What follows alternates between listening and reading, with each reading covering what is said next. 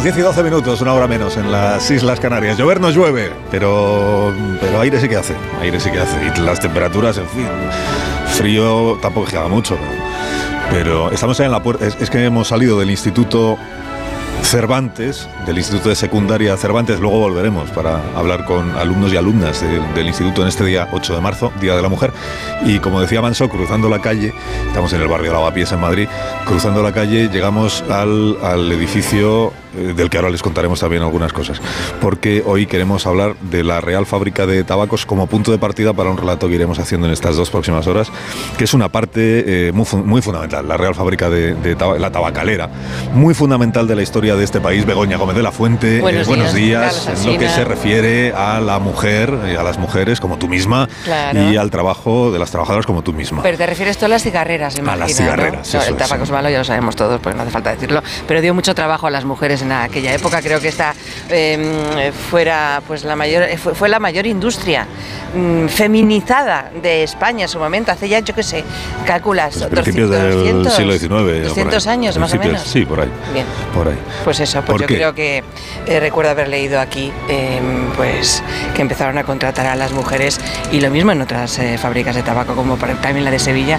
porque ellas eran mucho más hábiles con los dedillos para hacer los eh, cigarros. Pero bueno, también porque les Mm. Porque pagaban cobraban menos. Sí, también, y también porque daban menos guerra, se supone, que los hombres, se supone. Sí, pues ahí, ahí fallaron porque hay un colectivo de mujeres que fue luchador y reivindicativo en la historia laboral de este país y fue precisamente el de las cigarreras. Porque además lo, lo escribió Galdós, que me ha apuntado aquí la cita, que dice, vuelve los ojos a esta otra parte y verás la fábrica de tabacos, que alberga la comunidad de cigarreras que son la alegría del pueblo y el espanto de la autoridad.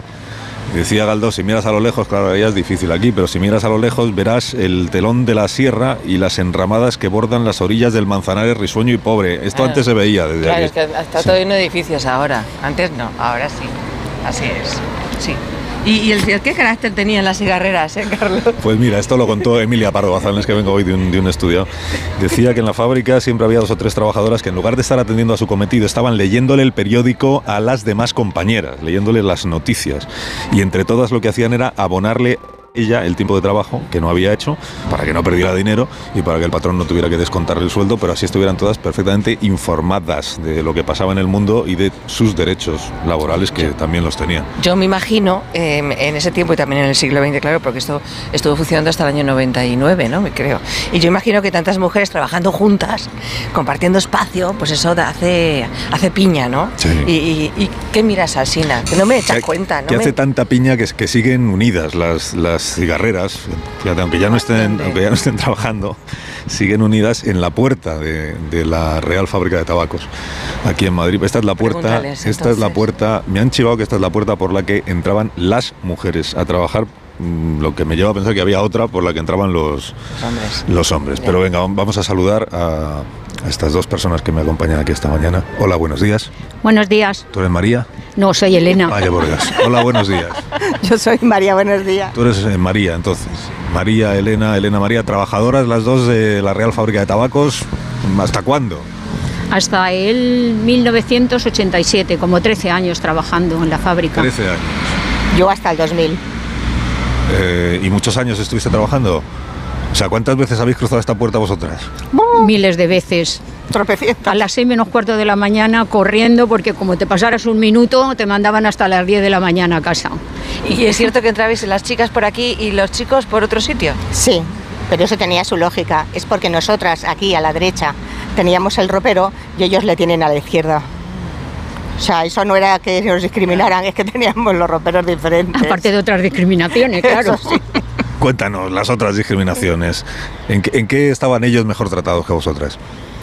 Hombre, a ver, a nivel de fumar, sobre todo, Sí. porque se supone que en un sitio donde hay tabaco inflamable, eh, peligro de incendio, pues lógico que previeran fumar, pero en este caso los hombres fumaban y las mujeres no.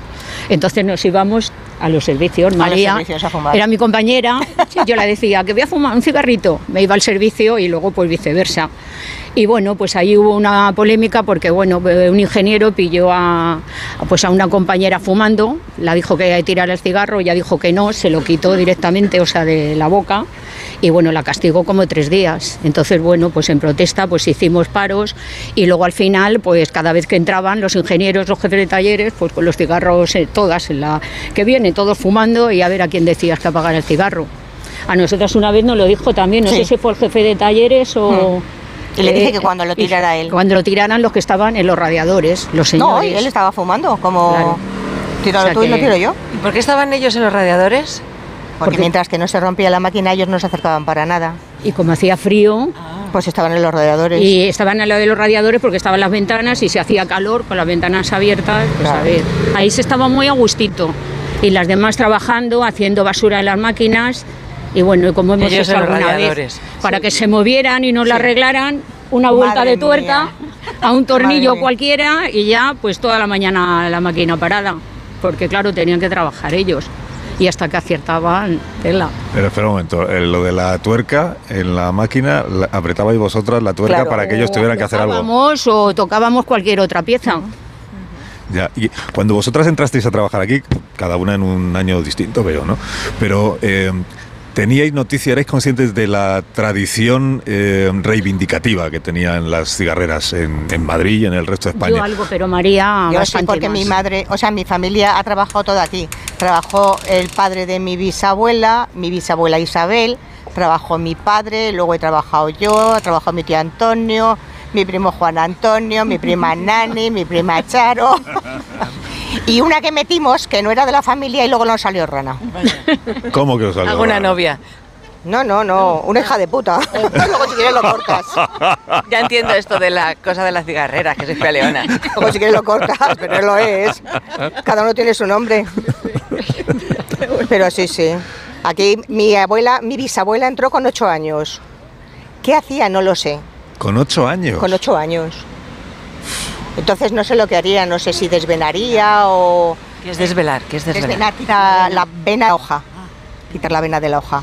Pero no sé lo que haría. Ella luego era mm, hacía puros. eh, tipo farias. Y entonces se casó con mi bisabuelo que se llamaba Pepe y la llamaba eh, cigarrera cinco realera. Porque ella cuando hacía cinco reales y podía mantener ya a su familia, ella cogía y se piraba. Entonces no se trabajaban ocho horas, 10 horas, 15 horas, dos turnos, no. Tú venías, trabajabas y te ibas. Y cuando mi abuela, mi bisabuela hacía sus cinco reales, se marchaba.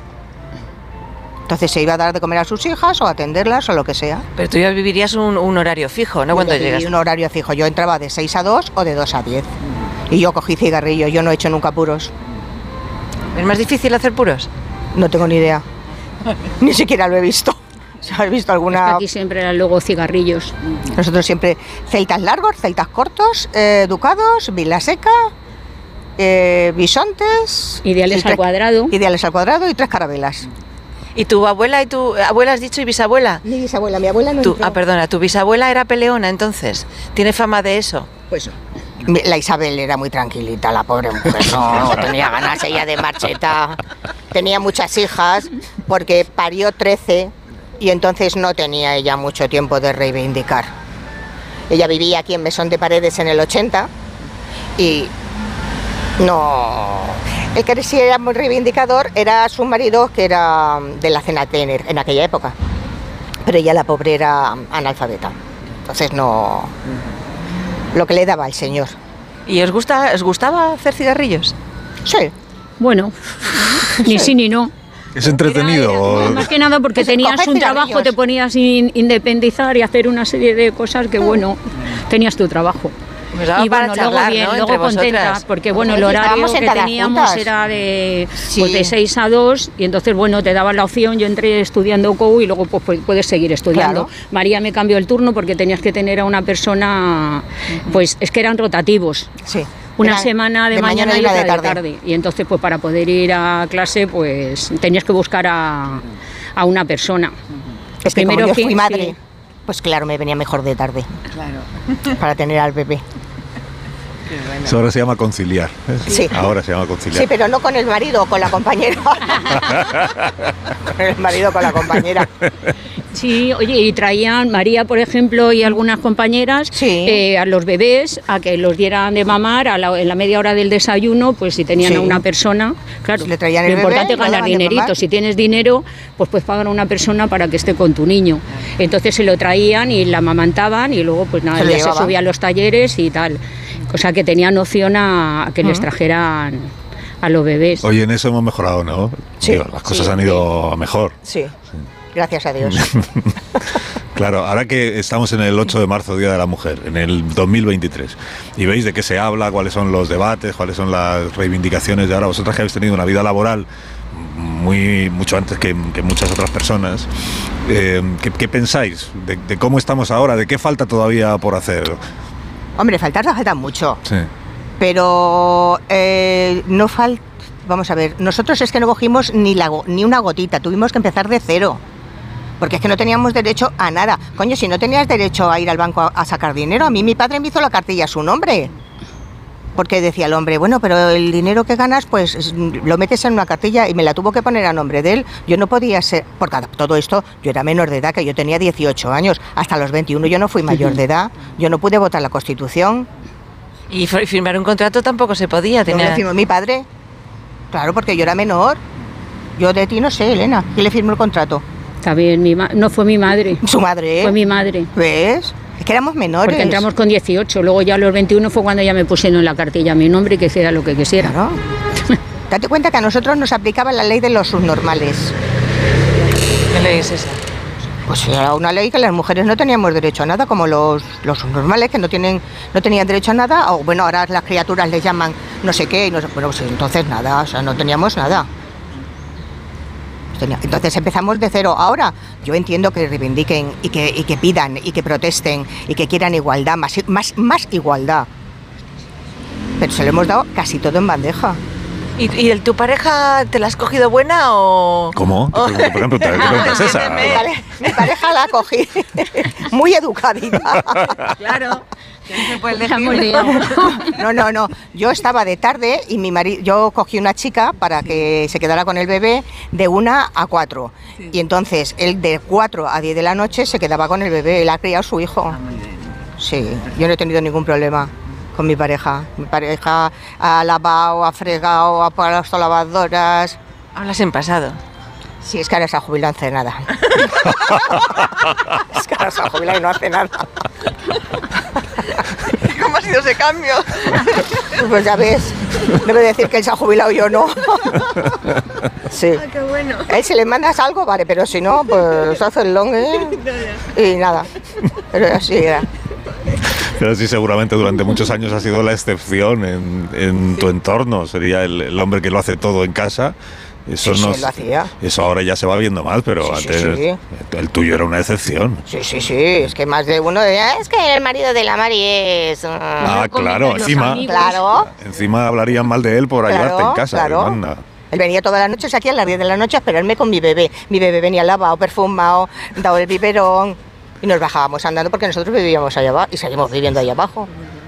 Tenía que ocultar, ¿no? Que, había, que hacía las cosas en la casa. No ocultaba, yo decía, chica, pues ¿qué quieres que te diga? Pero para ti, ¿no? Yo es que tengo muy bien educado.